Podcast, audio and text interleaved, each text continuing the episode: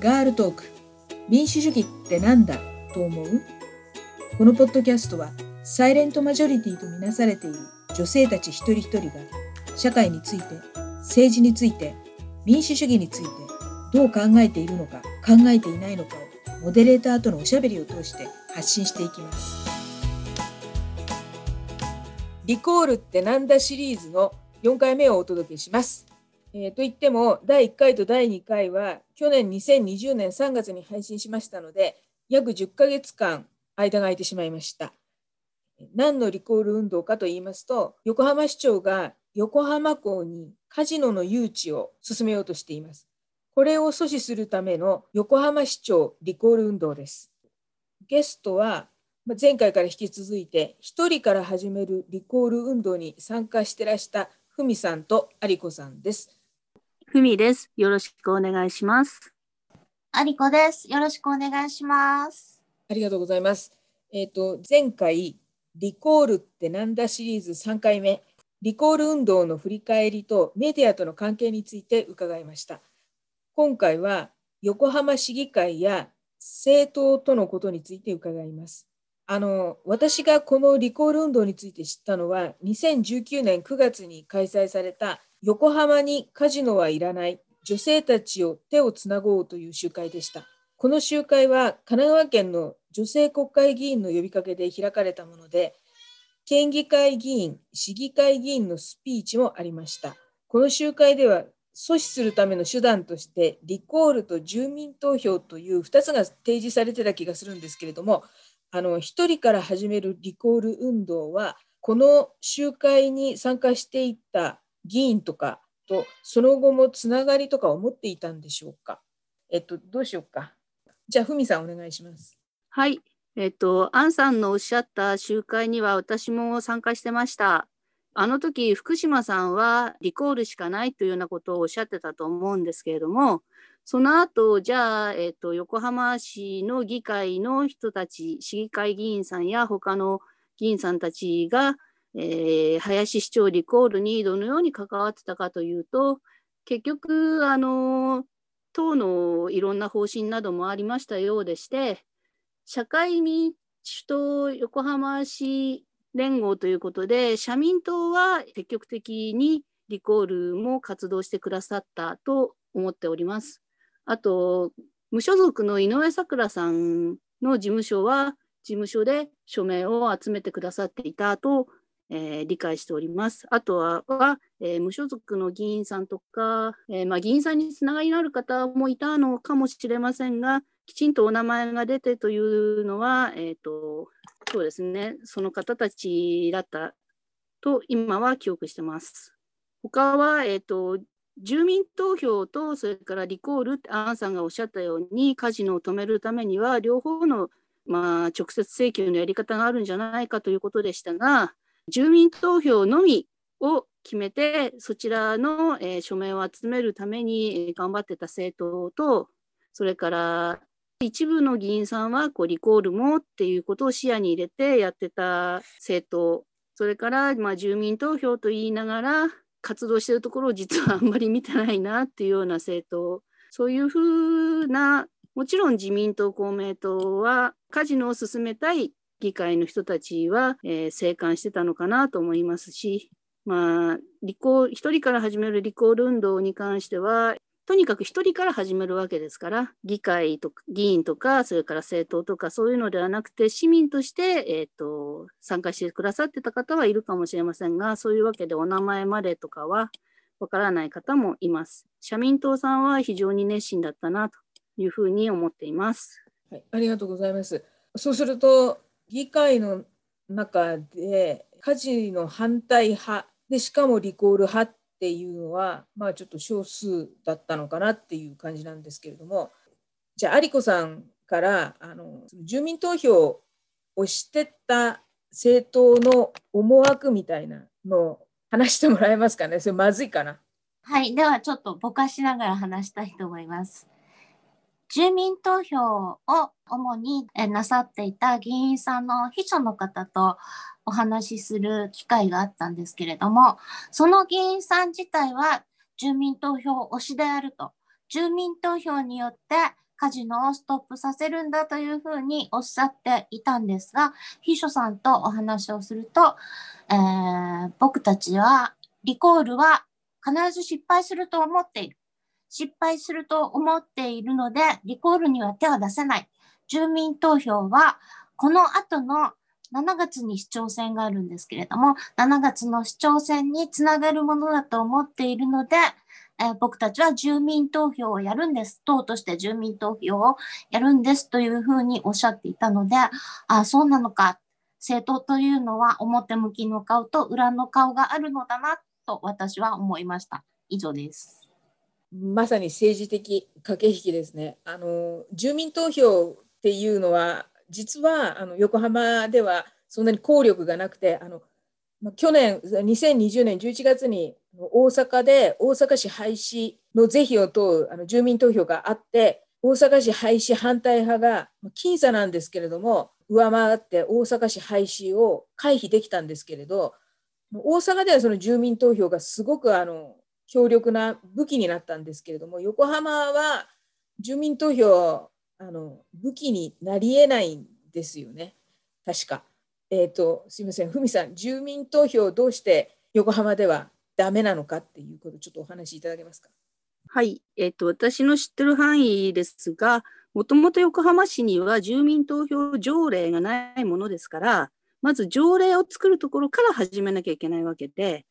で条例を作るといったときに、えー、例えばカジノの問題に特化した住民投票条例を作るということであれば、まあ、あの市議会のカジノ賛成派と思われるところが多数を占めているのでそちらから条例を作る案を否定される可能性が高いと。住民投票条例を制定する、まあ、ことだけだったらねあの議員が8人だかいればあの市議会に提示できるんですね。でもそれをその熱心にカジノは絶対ダメだって言ってる党もそれからカジノは嫌だって言ってるグループもその議員提案はしてないんですよ。だから市民のその署名の数の後押しがあれば条例制定できるんじゃないかということで、まあ、その署名住民投票条例制定を求める署名を集め始めたようなんですけどもね。6万筆集まればいいという署名の3倍の19万筆署名が集まったんですが、ご存知のように、えー、林市長は住民投票を IR に関してはやる必要はないという意見をつけて議会に提示しましたし、市議会でもあの、まあ、国政と同じ、えー、政党の反対多数で否決されておりますし、つまり住民投票条例制定を求める署名はカジノを止めるということに関しては、まあ、何の効力もなかったと残念だけど言っていいんだろうなと思っています。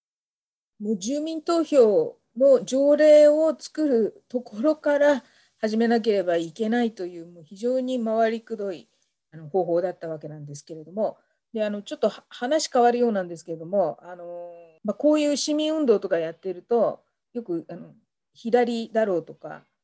左翼とか共産党がバックについてんだろうとかっていうことはよく言われるんですけれどもこの、まあ、カジノ誘致反対の市民運動、まあ、リコール派にしろ住民投票派にしろ共産党ってどんな動きがあったんですかね？あじゃあ有子さんで。はい、えー、共産党の方というのは共産党の党員の方と共産党を支持している方でちょっと変わってきたと思うんですけれども、共産党を支持している方々というのは、割とうちの隣のおじさんとかもそうなんですけれども、リコールに、えっと、好意的な方がいらして、で、リコールの受任者にもなってくださったんですけれども、共産党の党員さん、議員さんというのはちょっと違っていたようなんですが、ふみさん、どう思われますでしょうか？はい、えっ、ー、と、確かに共産党はもともとカジノは絶対反対って言ってて、カジノをあの阻止したいっていう、まあ、議員さんも、それから党員さんも支持してる人たちもいたと思うんですけど、今回のあの林市長をどうするとか横浜市でカジノをどうするっていうことに関しては共産党は住民投票のみで、えー、運動を展開していたので、えって思うことはありましたね。だってさっき話したように住民投票条例がない横浜市においては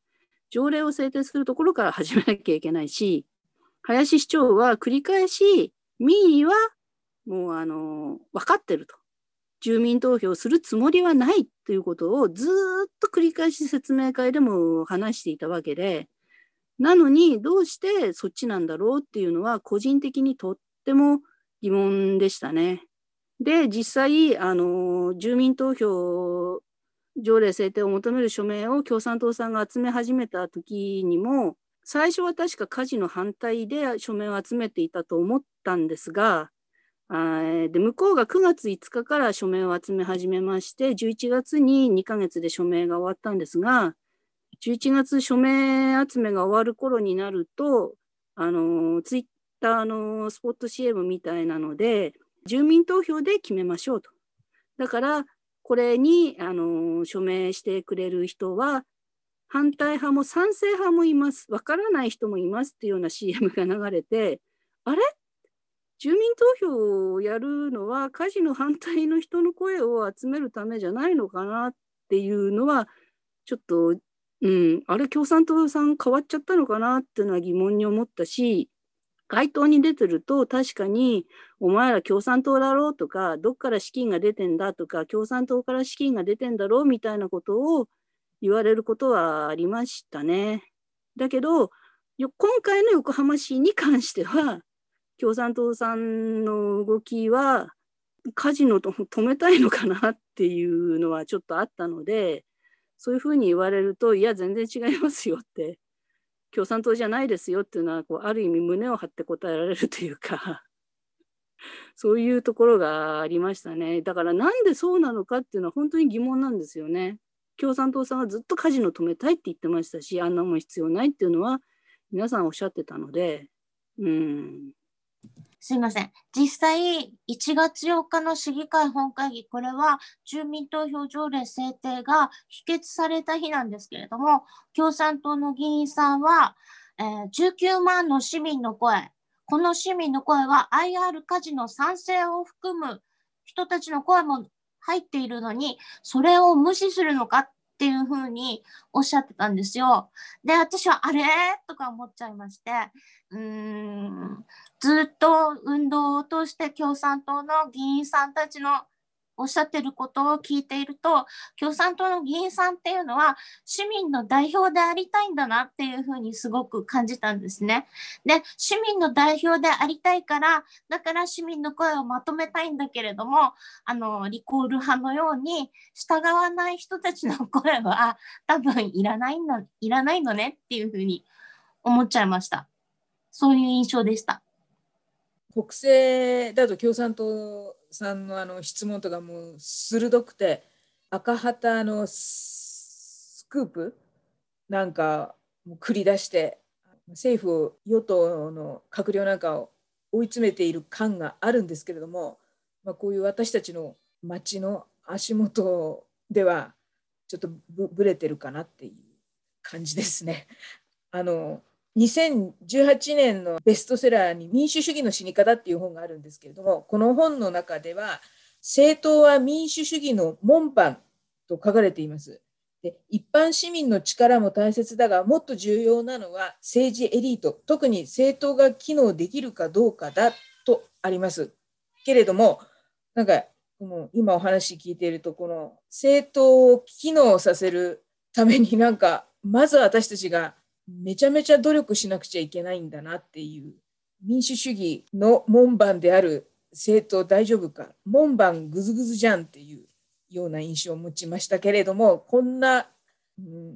まあ、ある意味壊滅的な状況になっている横浜市政なんですけれどもあのリコールは不成立となってしまいましたけれども今も林市政も相当な問題を抱えていますよね。お二人はこれからその市政との関わりはまだ続けていかれるつもりだと思うんですけども、どんなふうにあの関わっていこうというふうに考えていらっしゃいますか？ふみさんからお願いします。はい、えーと、まずやっぱり今年横浜市長選があるので、それをどうなっていくのか。ある政党はあのきちんと市長選に候補を出してカジノの誘致なども通っていきたいということを言ってましたけどカジノ誘致だけがやっぱり横浜市の問題じゃないっていうのは今回このリコールに参加してみてすごくよく分かったので月並みだけど議会を見に行くのも大事だし SNS で発信するのも大事だし、市長選とにかく行ってほしいなって、選挙投票率上げたいなっていうのを今は考えてますね。ありがとうございます。有子さんいかがですか？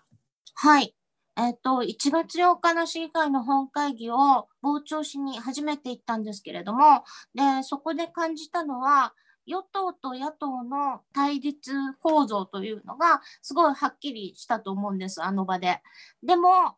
私は与党の味方も野党の味方もしたくないというふうにその場で思いました。というのは、えーと、横浜市議会の問題というのは今の横浜市議会の枠組み自体がおかしいと思うんです。で、その枠組みを与党も野党もえーと、崩そうとしていない。この枠組みを守りながら枠の中でこうちっちゃな構想を続けていこうとしているのが今の横浜市議会だとあの場で感じたので、で、私はそれを外から見て、こんなのおかしいんじゃないの？議員さんたちよともやともおかしいんじゃないの？という問題提起を皆様にしていけたら、すごい大きい 大風呂敷を広げちゃったんですけれども、そういうことができたらいいなと思ってます。で、えっと、この間ツイッターでも言ったんですが、リコールがなぜ失敗したのかというのと同時に、住民投票はなぜ失敗するのか、いろんなとこで失敗してるんですけれども、なぜ失敗しちゃうのかっていうことについても考え続けていきたいなと思ってます。以上です。ありがとうございます。まあ、あのリコール運動を通してなんかお二人もいろいろと考えることとか次の課題が見つかったようなんですけども今回はあの貴重なお話をどうもありがとうございました。はい、えーと、暑いのも寒いのもコロナも通り越して1年半やってきたんだなというのを考え深く思っています。振り返りの機会になったのでありがとうございました。はい、ただただ夢中で過ごしてきた1年半なんですが、この場で振り返らせていただいてありがとうございます。どうもありがとうございました。